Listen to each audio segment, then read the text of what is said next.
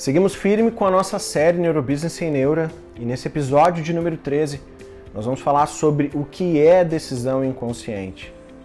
E o primeiro pesquisador a estudar o tema foi o americano Prêmio Nobel de Economia em 1978, o Dr. Herbert Simon, com a teoria da racionalidade limitada, que propõe que nosso raciocínio é limitado pela capacidade cognitiva do nosso cérebro, pois, segundo a nossa biologia, nós somos incapazes de encontrar e processar toda a informação é, necessária a uma tomada de decisão racional. Outros pesquisadores, como o Gerd é, Gigerenzer, o Dan Ariely, o Daniel Kahneman, o Richard Thaler, também têm pesquisado e evoluído a abordagem do professor Herbert, o que tem nos mostrado, com provas científicas, de que decidimos de forma pouco racional.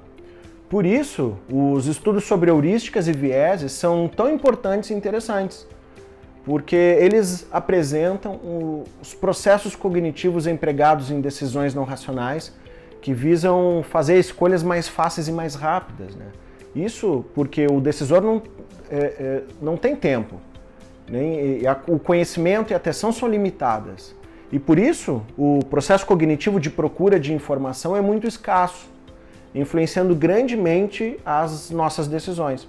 Mesmo assim, é, é interessante olhar para o mercado e enxergar que o mundo todo ainda seguia através da visão aristotélica que tenta explicar as motivações humanas com consciência e racionalidade e da abordagem racionalista, do famoso René Descartes, né, criador da frase célebre penso logo existo.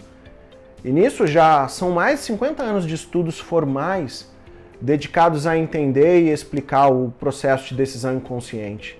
Isso com muitas descobertas científicas, sem que o mercado e a academia façam uso efetivo dessas descobertas. Parece que não querem enxergar esse novo que a gente descobriu. Pesquisas como a do professor dinamarquês Torno Retranders, que mostra que somos impactados por 11 milhões de bits de informação por segundo, isso através dos nossos cinco sentidos, né? Sendo que desses 11, 10 milhões de bits entram através da, da visão.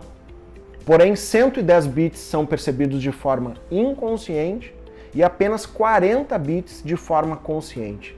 Ou seja, equivalente a uma palavra de 5 letras por segundo é o que conseguimos perceber de forma consciente. Outra pesquisa interessante é a da neurocientista Susanna Herculano Russell, que foi a primeira pesquisadora a conseguir contar quantos neurônios nós temos em cada parte do cérebro. Ou seja, ela descobriu que temos 86 bilhões de neurônios, sendo no máximo 16 bilhões de neurônios no córtex pré-frontal, que é a parte responsável pela nossa racionalidade. Ela calculou ainda que para cada bilhão de neurônios se consome 6 calorias, ou seja, gerando 512 calorias de consumo diário somente para alimentar o cérebro, o que equivale a 20% da dieta de um adulto.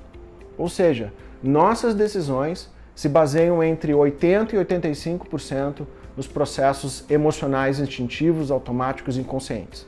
Aquele que a gente chama de System 1. Já os processos conscientes, o System 2, representam entre 15% e 20%, porque o cérebro precisa economizar energia e agir de forma rápida, ações que nossa racionalidade não permite fazer, porque ser mais racional tornaria inviável a manutenção da vida dos seres humanos tanto pela grande necessidade de alimentação, quanto pela incapacidade de tomar decisões rápidas frente aos perigos da natureza. Então, te convido a aprender mais sobre o mundo da neurociência aplicada em negócios aqui na Infinity. E se gostou do vídeo, compartilha e comenta aí. Grande abraço!